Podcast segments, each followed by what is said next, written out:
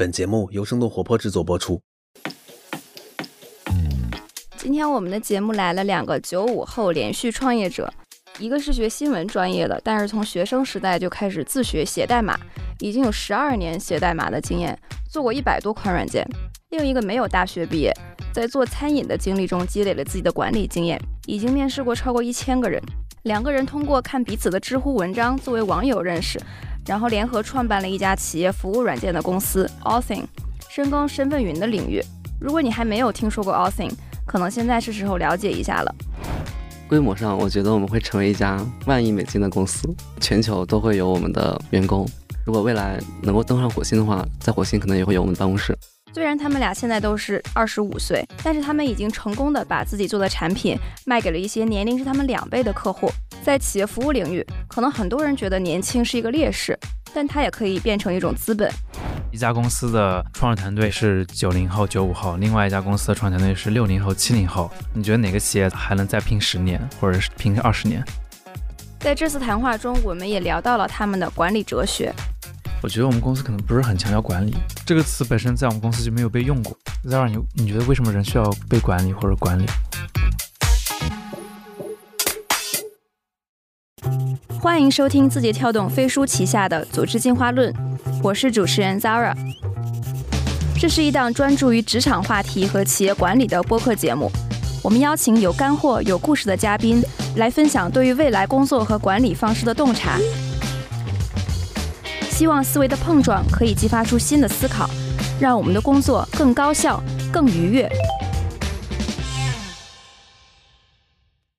那请两位先跟大家介绍一下自己在做的事情以及之前的经历吧。大家好，我是谢阳，然后是 Authing 的 CEO。那么 Authing 呢是一款身份云产品，我们主要是提供员工身份服务和用户身份服务。创办 Authing 之前，我也是一名连续创业者。做过一些像知识图谱、地图码平台，包括一些其他的生产力科技的一些产品。那么这是我第二次创业，我还是一名工程师。那么从工程师转变到这个管理者的这样的一个过程，我也有一些啊经验，想和大家一起分享一下。大家好，我是 Authing 的 CMO 徐子强。我在做 Authing 之前，曾经经营了三年的餐饮。啊，我也是一名连续创业者。嗯，谢阳，你是学什么专业的？我是学新闻专业的。主要是一些媒体专业。那你是怎么变成一个以写代码为生的人？对我很小就就编程，就是十几十三岁的时候，那个时候我我觉得计算机就是一个世界，我可以在世这个世界里面去创造任何我想要创造的东西，像魔法师一样。嗯，然后就爱上了编程。然后我也读过很多硅谷的一些传奇创业者嘛，冲击也非常大。我觉得这是一个非常好的一个行业，然后我非常爱这个行业。但是我大学的时候，其实我觉得媒体。是作为人类的一个，也是艺术艺术类型之一。那么，它也对我的之后的整个的该写什么样的代码，然后该做什么什么样的产品，起了很好的一个指导作用。包括我大学的时候，我觉得我不需要再学计算机专业了，学这东西反而会浪费我时间，因为我都会，我都懂。然后我不如自己学的，学得更快。然后我还没有考试的压力，多好！于是就选了这个这个专业。其实我我的想法是，未来我四十多岁的时候能够进军影视行业。哦，非常有意思。所以其实就是艺术和科技。这两个是非常能够让让人去创造东西的一个两个行业，所以你底层的兴趣是创造。对，对我觉得有的时候可能虽然大家工作的年限没有那么长，但是大家付出在工作上的时间的这个百分比是远远超过其他同龄人的。是的，所以就导致你的绝对的经验值是要远远远远高于其他人。是的，就是我刚开始编程的时候，我每天的编程的时间是超过了十四个小时的。从一四年我高中毕业之后，我几乎每天都在疯狂的编程。一直到就就是二一九年年底的时候，我才开始不编程。所以，如果你把这个时间乘起来，它可能相当于一个人一整个 career 的时间，相当于差不多。对，所以我十四小时在干嘛？就在编程，不停的编程。编什么？我做过至少一百个一百个软件，就很多项目。我编速特别特别快。就我在字节的时候，我同事评价我干活太快了，就干活又又好又快。卷王，卷王。不是他不卷，他最早下班嘛？对，我最早下班。最早下班。对，我不卷，产出又最多。对，然后字节还失去了你。你为啥离开字节？我想像野人一样狂奔，所以我选择创业。对，就是两位都是连续创业者，但是我其实第一次见到你们的时候，我最惊讶就是，其实两位都非常的年轻。就我们这家公司三个联合创始人都是九六年的，是吧？嗯，对。那怎么看待这个九五后连续创业者这个标签呢？我觉得，嗯、会遇到一些挑战吧，在创业的时候，比如说不会被年纪大的人认可，我们就要更加努力的去获得认可，然后获得别人的一个信任。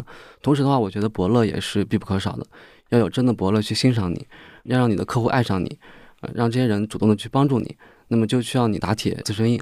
嗯，能不能用一个任何小白都能理解的方式给大家讲一下 Authing 是做什么的？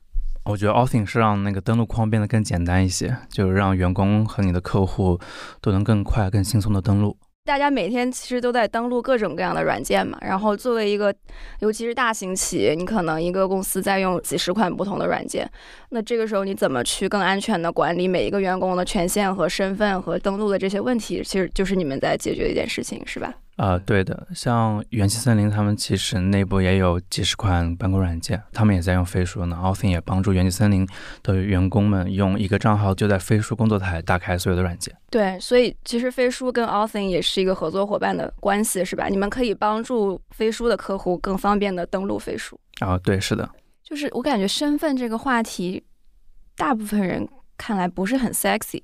那你们怎么让这看起来不是很 sexy 的东西作为你们公司的一个基石，或者用它去吸引一些优秀的人加入？首先，我觉得创业本身，我就要提防 sexy 的事情。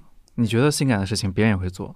身份这个事情，就是一般人发现不了，他也解决不了。那其实我们内部的员工在加入我们之前，也不觉得这是一件大的事情，但加入我们之后，都会发现，哇，这么多中大型企业来找我们嗯，解决这些问题，他才发现，哦，这是一个很普遍的问题。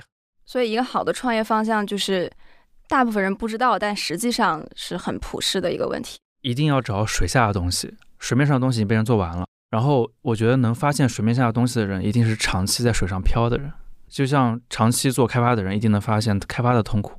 嗯，然然后我记得你们的一个中文的名字叫蒸汽记忆，对，能不能解释一下这个嗯名字是怎么来的？蒸汽记的这个名字呢，是我想了很久，然后有一天凌晨问子阳这个名字怎么样，子阳说非常好，然后取了个英文名叫 Steamery。Steam 就是 Steam 加上 memory 一个合成词。那么蒸汽其实它代表的是一种生产力，它是工业革命的一个开始。我们希望能够通过新的技术来释放整个信息产业的一个生产力。那么同时的话，我们认为记忆是人类的一种文化基因。我们希望通过这些科技，把人类的所有的文化、所有的基因都给记录下来。我们现在通过身份连接，我们连接人与应用，应用的本质是由数据和流程组成的。那么将来我们也会连接更多其他的东西，这是我们公司的一个整体的愿景。虽然你们做的产品是一个非常重技术的产品，但是我觉得你们几个创始人都特别有人文情怀。包括你们通过彼此看知乎文章认识的，就是你们每个人也都是一个内容创作者，然后都非常善于表达。我看过子强的微信的签名叫 “Technology and Liberal Arts”。你自己对于科技和人文的交汇是怎么理解的？对，首先我跟谢阳的认识，并且创立一家公司，其实也是因为人文科技吧。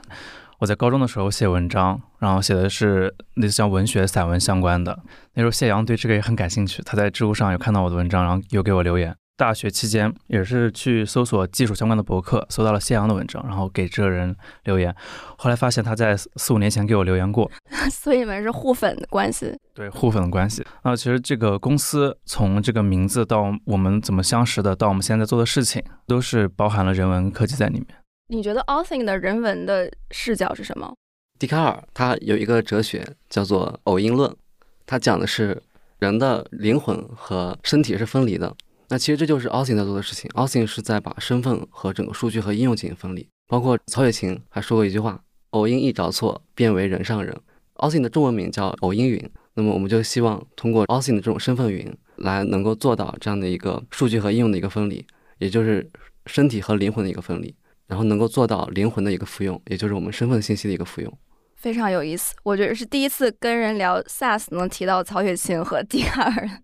我觉得没有人、没有公司会比我们公司更了解开发者。这种对开发者的换位思考，呃，其实也是呃很珍贵的。我们创立这家公司就做 Authing，也是因为，比如像谢阳，他早期开发了很多软件，然后他真正的体会了开发者一遍一遍去实现这种身份的开发的痛苦。那这种推己及人的博爱之心，其实在我们公司创立的时候就有了。所以现在，比如像我们的产品面向开发者，提供非常多的开发者友好的属性，这些其实都是长期的与这群人换位思考才得来的这些创业的想法。对，我觉得从某种意义上来说，就是 Authing 跟飞书在做的事情是比较类似的，就我们都是想帮这个社会提高生产力，然后可能是从不同的角度。对，Authing 其实让现在的身份开发变得更加愉悦了。包括蒸汽机其实想做的是生产力科技，我们是希望未来所有人在进行一些生产活动的时候，比如像写代码、编辑文档的时候，都可以变得更轻松愉悦，让工作变得不再痛苦。嗯，你们现在公司大概多少人？将近六十号人。六十。然后你们都有哪些客户了？比如像中国石油、日本丰田、元气森林，还有一些金融业，很多中大型企业、世界五百强都是我们客户。对我其实非常好奇啊，就是因为你们在做的这个行业。需要把产品卖给一些大型公司，包括一些传统企业、央企的 CIO。那你们是怎么让这些大型企业的 CIO 相信你们一个比较小的创业公司，然后包括是一个比较年轻的团队做出来的产品的？尤其是你们提供的服务，其实是一个需要非常强的信任，大家才会购买的一个产品。第一个是产品还是非常重要的。我是一个非常敏感的人，我做过敏感度测试，我得了一百分，然后子强九十多分，我们另外一个合伙人四十多分，就就这种敏感度，就是让我们能够非常清晰的感受到周围人人的一个情绪的变化，包括这个他的心理状态等等，这让我们也能够非常清晰的去感受到市场的一个变化，包括市场一个需求。有了市场需求之后，能够让我们更加的把产品给做好。当然，产品做好还不够，我们在早期的时候也遇到一些信任的问题，比如说我们有的客户就很喜欢我们的产品。然后把我们带到大引导去 pitch，然后大引导说这小毛孩就不太信任。但是呢，我们的客户没有放弃，他依然是邀请我去在公司里面做演讲。讲着讲着，领导开始信任我们了。然后在有一些契机的时候，比如说去年疫情的时候，我们的身份服务真的帮助他们解决了问题。这个时候，他们整个公司上上下下全都对我们产生了信任。这个时候就是我说的一个是需要伯乐真的是欣赏你，然后你自己也不能放弃，并且自身的实力也需要非常的坚硬才行。另外就是我们的一个知识型内容营销，通过这类内容的一个营销，能够很快的把我们一些深度的思考，我们为什么要做这个产品，我们做这个产品的故事，以及我们这个产品的一些新的理念，传递到我们的一些决策者的一个手里面，那么让这些决策者感同身受，产生共鸣。相当于先获取最早一批认同你们的人，然后再通过他们去帮更多的人建立信任。对，是的，我第一个客户当时告诉我，他大学论文写的是这个东西，然后他还是公司的一个决策者，这就很容易把我们的事情给推进下去。是不是某种程度上也是因为大家很多都是技术出身，算同行吧，会比较相互理解，而且我觉得可能对于这个领域来说，大家会更看重技术的实力。其实企业很重要的还是要引进一些新的声音、新的力量。像 Authing 从十人到六十人中间这五十号人，其实经验会比我们三个联合创始人还要多很多。这也是增强客户对我们信任感的一个重要因素。是的，那么技术本身是没有什么壁垒的，其实只有创新才是壁垒。创新就是能够让我们永远领先于我们的竞争对手。嗯，我现在还是很好奇，就是子强负责所有的商业化和对外的销售嘛？你自己是九六年，现在大概是二十五岁，然后你面向的很多客户可能是五十岁，也就是你年龄的两倍。那我们现在可以 role play 一下，假设我就是一个比你大。一倍的这样的一个 CIO，然后你过来给我讲你们的产品，客户就说：“哎，你就这么年轻，你哪有资格来给我讲这些东西？”你会怎么去应对？他既然找到我们的话，我会先聆听他的痛点，这还是比较重要的一点。因为客户找到你，他必然有他自己的问题所在。那他看到了企业的一些数字化的问题，包括现在的应用啊这么多，开发这么难，其实能解决他们问题的。供应商也不是那么多，那细心聆听他的问题之后，然后找到问题，给出产品和方案是比较关键的。但你们有被挑战过？对，其实，在呃融资，包括给客户去宣传我们产品的时候，都会被质疑。其实更多是对于你产品还有方案的一些 challenge。虽然大家可能年龄没有那么大，但是其实在各自领域深耕的年限是很长的。就像谢阳写代码也写了很多年了，是吧？对，十二年了。对，嗯。对我其实非常好奇啊，就是子强之前是做过餐饮，能能描述一下那一段经历吗？做餐饮的过程其实还是挺痛苦的，呃，因为它是个传统企业，对于创新的要求并没有那么高，所以其实呃，作为一个有想法的年轻人，很难在里面去施展一些才华。呃，我对于餐饮本身的一些食品啊，并不是那么感兴趣。后来我就去做了一些数字化的转型，对，数字化成了我餐饮的壁垒。所以做餐饮才是我数字化的一个开端。第二块就是大客户的经验吧，呃，我做的餐饮不是面向大众的，而是面向企业的。那时候我在南京，给很多政府、高校、医院提供餐饮服务，这些客户其实也是 Authing 的一种潜在客户群体。所以我在二十岁的时候就获得了很多 To B 的一些经验。呃，第三块就是我的中学是江苏省比较好的学校。当你的受教育程度高，然后素质较高的时候，你就很难知道社会的另外一波群体在想什么。做餐饮去接触到我的这些员工，去接触到我的客户，接触到一些社会人士，其实让我更有这种换位思考的能力，也帮助我能更好的在，比如像现在经营 Offing 的时候，去考虑好这种利益关系，包括群体的意识啊。还有另外一点就是，啊，我在做餐饮的时候做了很多餐饮的管理系统，我的员工还有我的客户和我说，我的软件做的比我的餐饮好。这也是驱使我放弃做餐饮，加入进来做 o u t i n g 的这个重要原因。所以它帮助你发现了你更感兴趣的领域。就现在在面对 CIO 或者 CEO 的时候，我就会去想一想，我之前做餐饮的时候，我作为一个真实的传统企业的老板，我遇到的问题是什么？所以其实就现在能更好的去理解他们。相当于你自己曾经做过一个传统企业的老板，对对，这个视角还是挺难得的。对对，大部分做 SaaS 创业的人并没有做过一个传统企业的老板，可能大家就是纯技术背景。对，所以我其实真实的知道他们企业内部在发生什么问题，不用太细想，就直接就能 get 到。因为现在你们也在做一个公司的管理者，呃，我一直觉得要想做一个好的管理者，前提是先学会做一个好的员工，这样你才能知道一个好的老板他是怎么管理你，从员工的视角去理解领导力这件事情。这样也能更好的跟员工产生共情。大家可能都是比较早就开始了创业嘛，所以也没有特别长的作为员工的经历。你们觉得这件事情会让你们从领导力这个方面造成一些困难吗？我个人觉得还好。管理员工最重要的是成就他们，你要搞明白他们想要什么东西，然后给他们信任，给他们授权，并且给予他们资源，让他们在这个舞台上上去成长。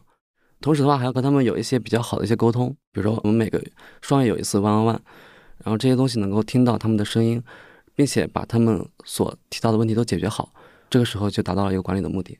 嗯，然后你们刚才也提到过，你们的很多员工是比你们年龄更大或者资历更深的，那在吸引和管理这类员工上，有遇到过什么挑战吗？我们的很多员工都是看了我们的文章过来的，比如说我们有个产品经理看了自强的文章。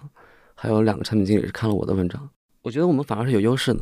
我们在吸引年龄大的员工上，我们比他们年轻，然后我们比他们有冲劲。然后那些年龄大的员工可能会比较欣赏我们这些特征，因为他相信这批有热血的年轻人能够帮助他，呃，实现一些他现在这个年龄阶段没有办法做的事情。包括我觉得，就是假设有个人他真的想进入这个赛道，然后一家公司的创始团队也是九零后、九五后，另外一家公司的创始团队是六零后、七零后。你觉得哪个企业才还能再拼十年，或者是拼二十年？我觉得其实我不用刻意去吸引他们，他们自然而然的就是思考清楚这个问题，就会来我们公司。尤其我觉得企业服务是一个马拉松嘛，是一个长跑，所以需要有很强的耐力。说白了就是要拼很多年。可能年轻人在这个方面反倒更有优势一些。那在管理年龄比自己大或者比自己更 senior 资深的员工方面呢？其实也不需要管理，就是我觉得要信任他们，然后对他们授权，并且给他们导资源，让他们在他们应得那个位置上和他们该有的这个年龄上去发挥好他们的作用，发挥好他们的价值，并且他们给出的一些建议，你要给出一些反馈，给出一些适当的 action，这 action 是能够感受到他们的声音是重要的，嗯，然后这个时候就会非常的和谐，嗯，就更加基于上下文的一种，就是我们所说的 context not control。对，你们也会学习一些，比如说奈飞啊、Google 啊这些公司的企业文化啊什么的。对我们公司有一本奈飞的文化手册。对，子强写过一篇文章，叫《复述青春做企业软件的年轻人》。对，是的。我们看了之后都快哭了，就是特别感动。大概给大家读一段啊，在跟甲方爸爸的合作中，他们真的不能喊着数字化转型的口号就躺着把钱拿了。需求杂、审批久、回款慢，不带着初心很难坚持做下去。而支撑起初心的，会是责任心和价值追求。二十岁出头做这行，只能谦虚谨慎。我们的客户，特别是其中的决策者，都比我们年长很多。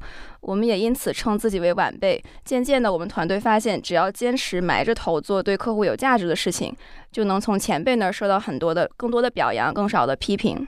然后说现在能报得出名字的中国安全公司、云计算公司里都有技术负责人在使用 Authing。最后把做企业软件跟教奶奶用手机做了一个类比，就是说帮助中国实现这个科技的普及。我看到这儿觉得的确就是这样，不管是 Authing 还是飞书，或者是广大的这个 SaaS 公司，其实都在做一个特别有意义的事情。然后像我们飞书团队自己也是非常能产生共鸣，因为我们也是在做企业软件的年轻人。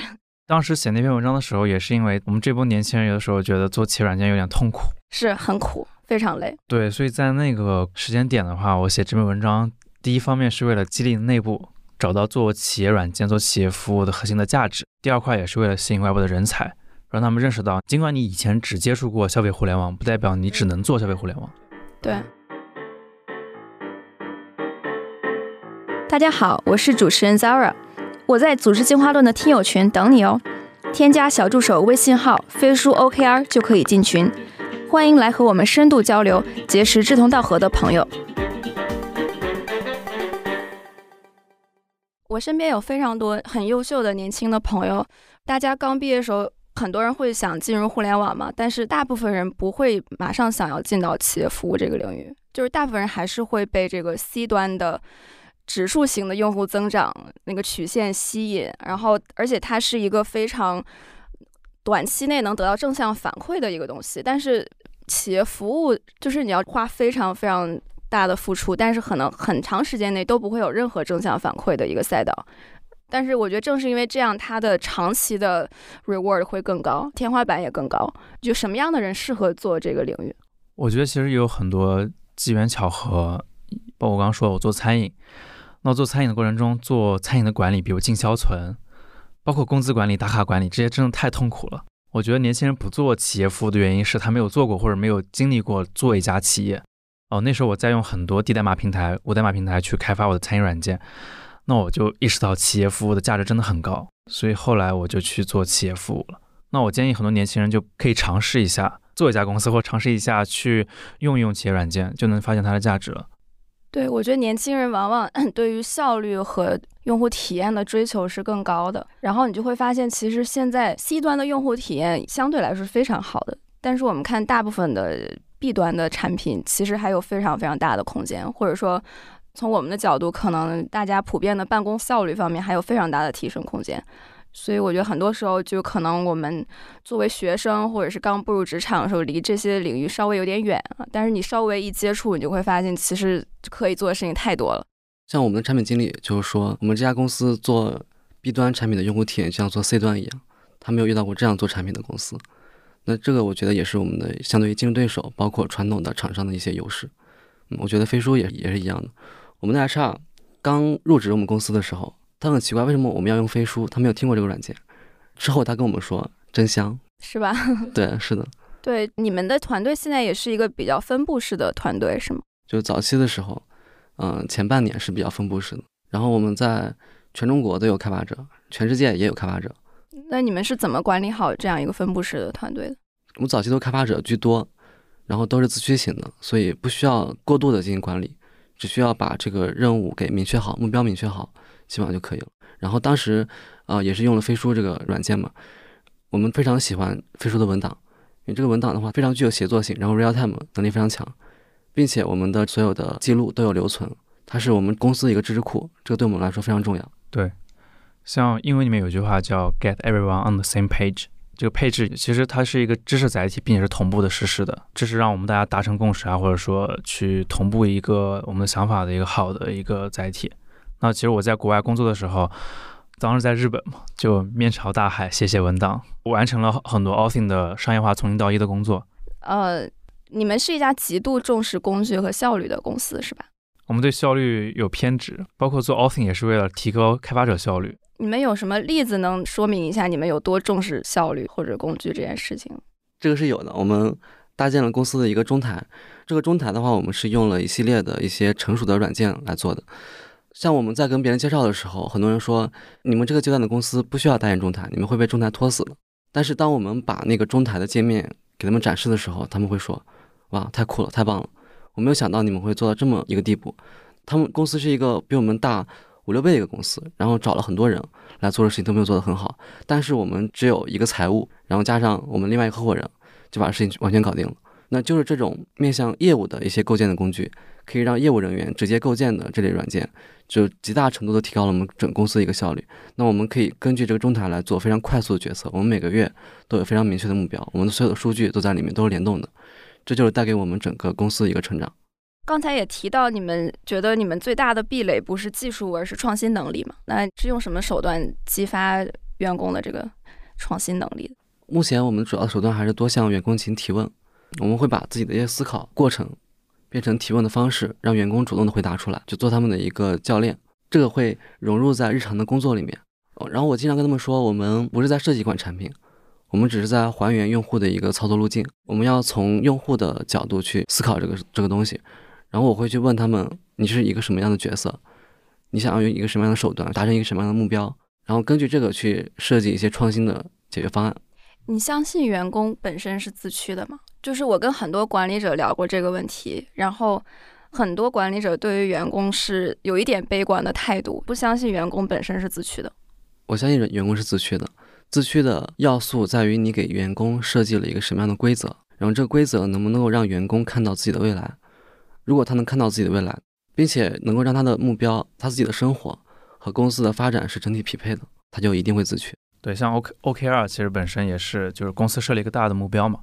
其实像公司的这个愿景啊，拆到使命，再拆到目标，再拆到关键结果，再拆到 to do，这整个完全自上而下的，让公司的目标成为你个人驱使自己做事情的原动力，其实是一个驱动所有人前进的一个关键因素。很多这个 CEO 会觉得说，只有大公司才需要 OKR，你们觉得呢？小公司也需要吗？我们觉得从 Day One 就需要 OKR，就是 OKR 它是整体目标的一个对齐。我们能举一个例子吗？比如说，你刚才提到从使命、愿景到战略，然后目标、关键结果一层一层拆解。那我们每一个用一个例子，大概帮助大家理解一下这个是怎么完成的。比如说，你们公司的这个使命是什么 osin 这款产品的使命是让身份管理像水和电一样即需即用。然后我们的愿景是连接全球的人与应用。那么基于这个点的话，我们拆分出来三个关键词。分别是嵌入、集成和连接。那么嵌入就是能够让我们的身份模块像乐高一样被嵌入到任何的应用当中去。然后集成的话，我们要去完善市面上所有的 SaaS 应用和老旧的应用，方便的跟我们做对接。然后我们通过嵌入和集成去连接我们的组织人员，包括 C 端的用户。因为我们的目标是连接全球的人与应用。那么当所有的人和应用都在我们平台上进行工作的时候，包括使用软件的时候。那么我们还产生了三个至关重要的对于产品的性能上的一个要求，就是我们的高安全、高性能和高生产力。比如说高性能，那么作为我们的手机架构师，他就需要想想怎么让我们的 SLI 变成四个九，然后怎么让我们的栽备变得更好。高安全就要想想怎么去保护我们企业的客户的一些数据，怎么去设计一些多租户的模型，怎么能够让国家信任我们，怎么能够让客户信任我们。在市场团队上，他可以去想。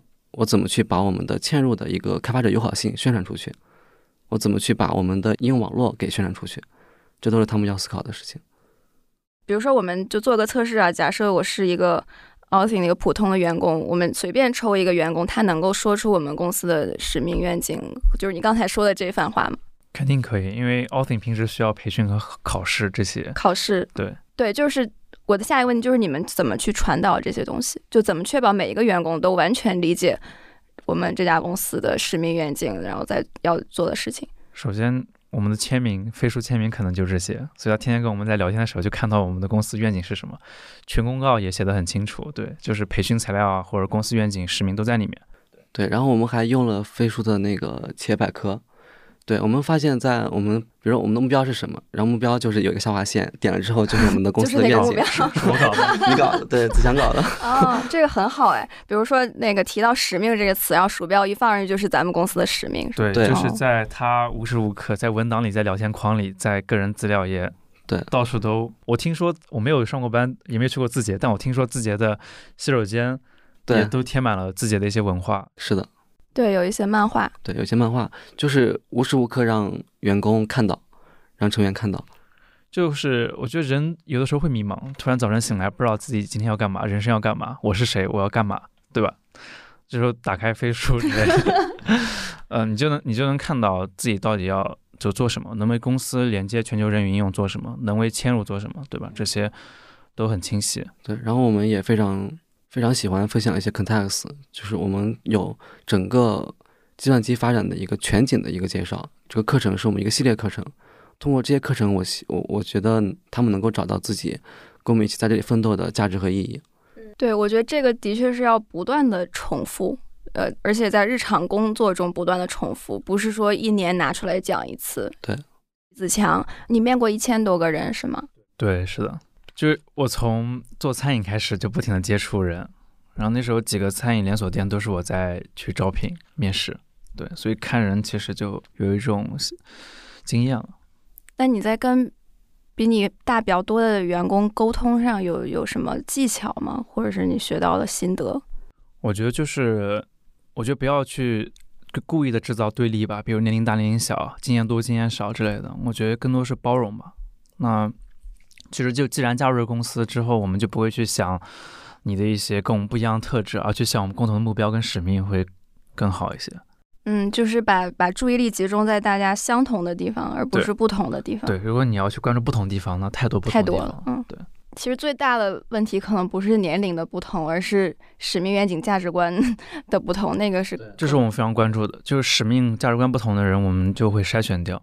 那你们刚刚成为管理者的时候，有通过什么方式去学习怎么做好的管理者吗？比如说读一些书啊，或者是啊，我自己在二十岁出头做餐饮的时候，其实每天边做边想嘛。市面上有很多的视频和网站文章，都是讲如何创业和管理的，就是像 YC 的或者 GGV 的一些视频。我有看过一些书，不过后来还是从这个子强这边学习。我觉得子强还是真的蛮有经验的，他特别能读懂人，对，然后他的一些行为，包括一些做事的一些方式，都在这两年里面对我有一些影响。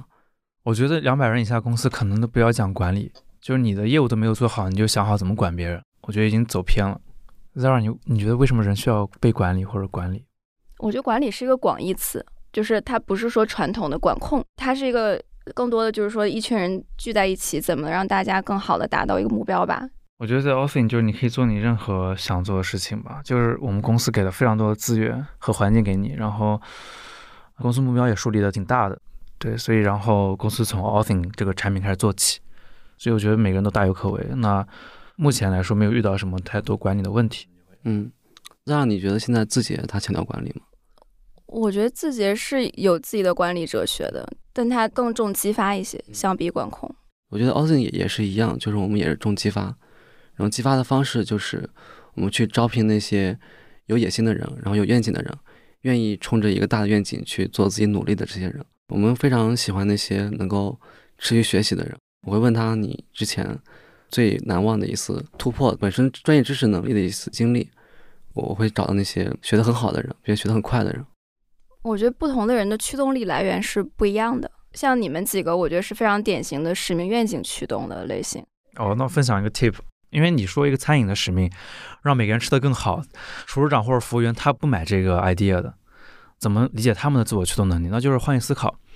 所以那时候做餐饮招聘的时候，我看重人才的就是他的一些责任心跟身上的负担。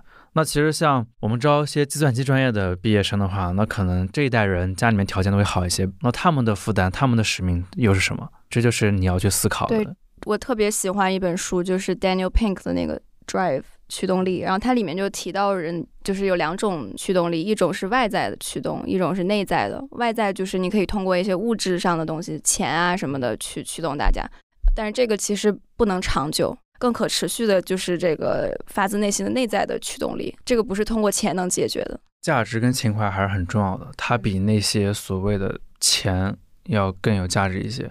因为钱而加入你公司的这个员工，这才最廉价的关系，因为他会轻易的被挖走。啊，之前我做餐饮的时候，就是旁边总有餐饮店来挖我的人，只要加五百块钱，那个人就被挖走了。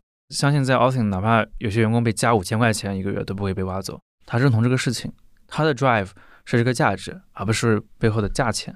我也认识一些创业者，有的创业者就一开始就是很赚钱，但是这种公司团队一般走不远，因为两年之后他市场不好了，整个团队就全散了，因为他们不是有价值来这个凝聚在一起的。你们觉得你们有生之年还会加入一家大公司吗？应该不会，如果有的话，可能就是我们公司变成了一家大公司。你对 Authing 的长期的愿景是什么样？就是你觉得你们会成为一家什么样的公司？规模上，我觉得我们会成为一家万亿美金的公司，然后在全球都会有我们的员工。如果未来能够登上火星的话，在火星可能也会有我们的办公室。就不仅仅是全球的扩张，而是超越地球的 这种。对，我们现在也有航空的客户。之前跟我们的成员说，不是每家的企业的软件都能够进入太空的，但是 Authing 可以，因为 Authing 可以被嵌入到任何的应用当中去。飞书也是，我们有两家做火箭的 客户，对，我们可以一起进太空。可以的。我觉得 Authing 和飞书解决都是基础设施的问题，就是任何一家企业，它一定有协同的场景，它一定有身份的场景。我觉得飞书，包括其他的 SaaS，他们就是定义了一个流程，定了一个最佳的实践。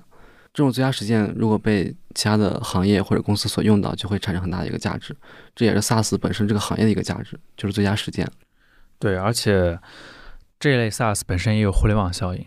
就比如我的公司在用飞书，那你的公司跟我协同的时候也用飞书会是最好的。像我的公司在用 Authing，那如果我的员工想登录你的我的合作伙伴的企业的软件的话，用 Authing，双方也是会这个互联网效应。渐渐所有人都会用 Authing，所有人都会用飞书。对，你们现在会把飞书推给周围的人吗？我们推了很多，天天安利，野生 BD，每天安利。我觉得国际化的团队用飞书其实是一个唯一的选择。飞书的国际化做的比其他几家要好很多。对，包括我们在海外的一个团队，它不是我们一个正式团队。然后我我也我也让他们用了飞书。你那天给我看你的数据，你一天有十二个小时在飞书上，是吗？对，是的，非常惊人的数字。基本醒着的时候都在飞书上。对，我发现很多就是用飞书的。公司真的是深度使用。我觉得用飞书的企业都是热爱工作的人，并且想把它变成一件愉悦的事情。你们觉得飞书具体怎么让人愉悦啊？就是有什么功能上的例子吗？就首先，飞书的用户体验就特别的人性化，它很简单。飞书的产品迭代也很快。其实我还挺满意这一点。那其实，在人人都是飞书产品经理那个群里面，每个人发的一些建议和意见，都会有你们的产品经理在下面留言回复。对，功能的迭代非常重要。就是之前我我们用的时候还没有邮件嘛，后来邮件上了之后，我们就把邮件也全迁过来了，All in One 就很好用，就给人一种比较信任的感觉。有信任，我觉得非常重要。我觉得你们产品经理很优秀，就他们能知道客户真正想要什么。然后其实飞书每次的上新我都非常关注，就是更新日志。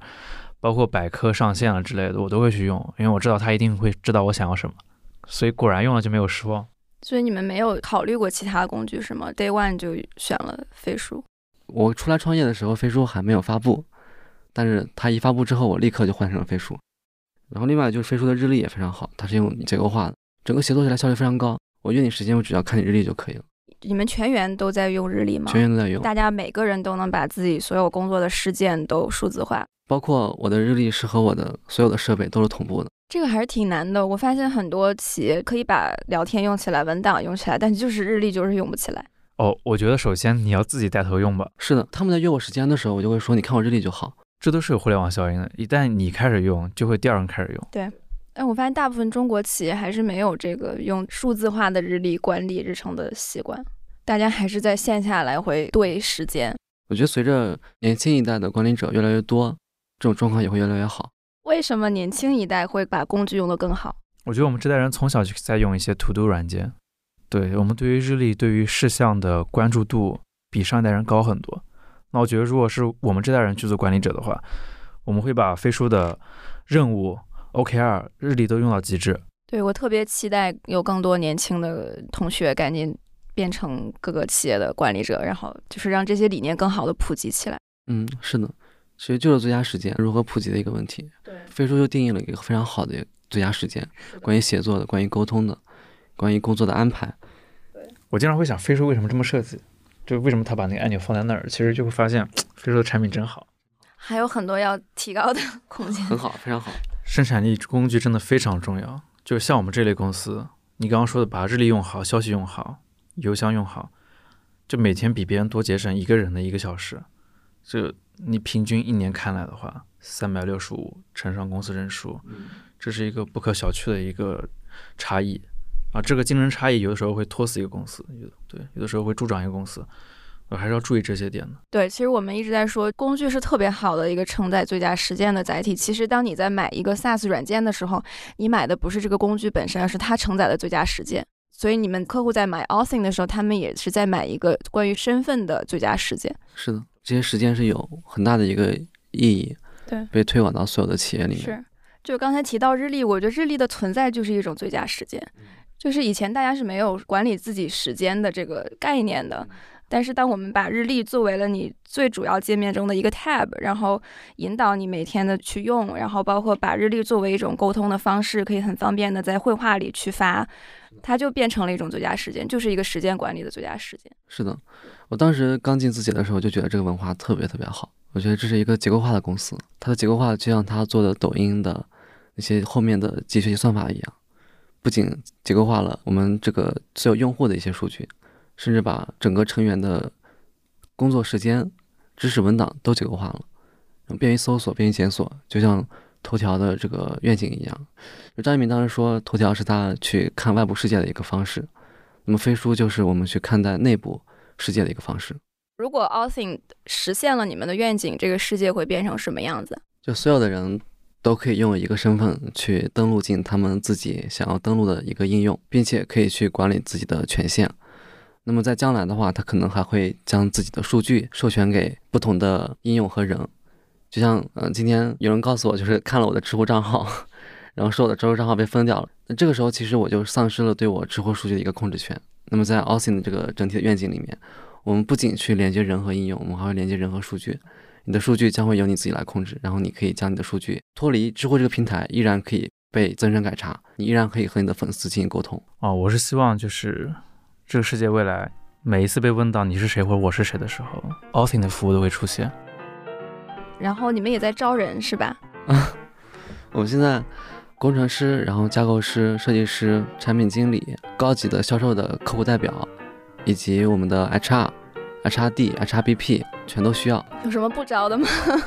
基本上没有，反正就是如果你愿意加入我们这样一家公司去做生产力科技、去做 SaaS，那么就欢迎加入我们。如果你是个有野心的人，这里就是你实现野心的地方，请大家发邮件到 H R at austin 点 c n，i u t h i n g 点 c n，把你的这个姓名还有简历附上就可以，我们的 H R 会联系你们。对，然后也特别鼓励大家去看一下 austin 的官网 a u t h i n g 点 c n，我觉得你们官网做的特别好，看了你们官网，基本上就能非常好的理解你们在做什么，有哪些客户啊、动态啊什么的。包括我觉得我们今天的这个对话，其实也能帮你们筛选一些人才。大家听了这个内容之后，对你们产生认同感的人，恰恰可能就是就是你们所说的不用管理的这批人。那我们今天先聊到这儿，非常感谢两位来做客我们的节目，谢谢，谢谢。本期的组织进化论就到这里。如果你喜欢这档节目，欢迎转发给身边感兴趣的朋友。我们也期待你在节目下方的精彩留言，同时也邀请大家加入我们的听友群，请添加我们的小助手为好友，微信号是飞书 OKR 的全拼。在这里，你可以跟我们深度交流，结识志同道合的朋友。也欢迎大家关注飞书的微信公众号，或者访问飞书官网飞书点 cn。感谢大家的收听，我们下期再见。